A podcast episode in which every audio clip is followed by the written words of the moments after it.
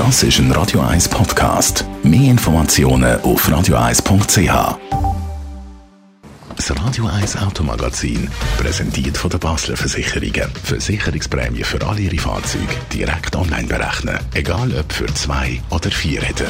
Banois.ch Andrea Auer, Autoexpertin von Comparis. Wir reden heute über das Laden von einem Elektroauto, angefangen jetzt mit den Kosten. Was kostet eigentlich so eine Ladung von einem E-Auto?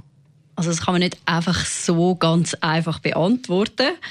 Es hängt nämlich von verschiedenen Faktoren ab, wie zum Beispiel von der Ladegeschwindigkeit oder vom Anbieter. Wenn ich natürlich die High lade, dann zahle ich für 100 Kilometer viel weniger, als wenn ich irgendwo tagsüber an einer Schnellladesäule lade. Aber so grundsätzlich als Richtpreis kann man sagen, 3 bis 5 Franken für 100 Kilometer. Wenn man das vergleicht, ein Diesel verbraucht heute etwa 8 Liter auf 100 Kilometer mit einem Benzinpreis von 1,70 sind das etwa 13, 14 Franken für die gleiche Distanz. Dann ist es so, bei den öffentlichen Ladesäulen gibt es natürlich auch je nach Anbieter unterschiedliche Preise, weil die bestimmen Preise meistens selber. Und es gibt auch unterschiedliche Abrechnungssysteme. Das heißt, die einen rechnen nach Zeit ab, wo ich lade, die einen nach geladener Energie oder dann gibt es auch noch solche, die Pauschalpreise bieten. Welches Abrechnungssystem ist denn für die E-Autofahrer am besten? Vor allem für Autofahrer oder für Fahrzeughalter, die Autos haben mit äh, kleineren Ladeleistungen, also die nicht so schnell können laden, ist es sicher empfehlenswert, dass man nicht eine Ladesäule nimmt, die nach Zeit abrechnet. Dort sicher empfehlenswert, dass man lieber nach geladener Energie und nicht nach Zeit auflädt.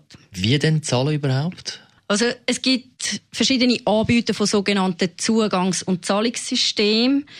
Da kann man sich meistens online registrieren und kommt dann so eine Zahlungskarte, so eine RFID-Card über oder einen Schlüsselanhänger haben die einen auch. Es gibt aber auch die Möglichkeit, dass man auch mit der Kreditkarte zahlen kann. Es kommt aber wirklich immer auch auf die Ladesäule drauf an. Mhm. Die Anbieter haben meistens auch noch eine App dazu. Das ist noch gut. Dort finde ich auch gerade die einzelnen Ladestationen. Sehen auch, ist sie frei? Welche Stecker sind überhaupt verfügbar? Und natürlich sehe ich auch, welcher Preis gilt an dieser Ladestation. Kann ich eigentlich nur dort laden, wo ich dann auch Kunde bin? Nein, in der Regel kannst du auch bei anderen Anbietern laden. Dort äh, musst du allerdings ein bisschen vorsichtig sein, weil es kann natürlich sein, dass du im Netz von anderen Anbietern einen höheren Tarif zahlst. Das ist so ein bisschen vergleichbar mit den Roaminggebühren beim Handy. Wie steht es denn eigentlich so mit den Ladestationen verteilt in der Schweiz mit der ganzen Ladeinfrastruktur? Ja, also es gibt keine offiziellen Zahlen. So inoffizielle Zahlen sagen, dass man so 4000 bis 4500 öffentliche und private Ladestationen haben. Aber eben der ganze Markt ist noch recht intransparent. Es ist eine junge Industrie mit vielen Anbietern, wird aber sicher in Zukunft noch recht viel gehen. Und da behaltest du uns auf dem Laufenden. Besten Dank, Andrea Auer, Autoexpertin von Comparis. Das Radio 1 Automagazin ist präsentiert worden von der Basler Versicherungen. Clever sein. Versicherungsofferte online berechnen. Auch für Fahrzeuge mit Wechselschild banoise.ch. Und jetzt noch mal die Gelegenheit, zwei Tickets zu gewinnen für das Emil Frey Classic Cars Museum Zaffenwil.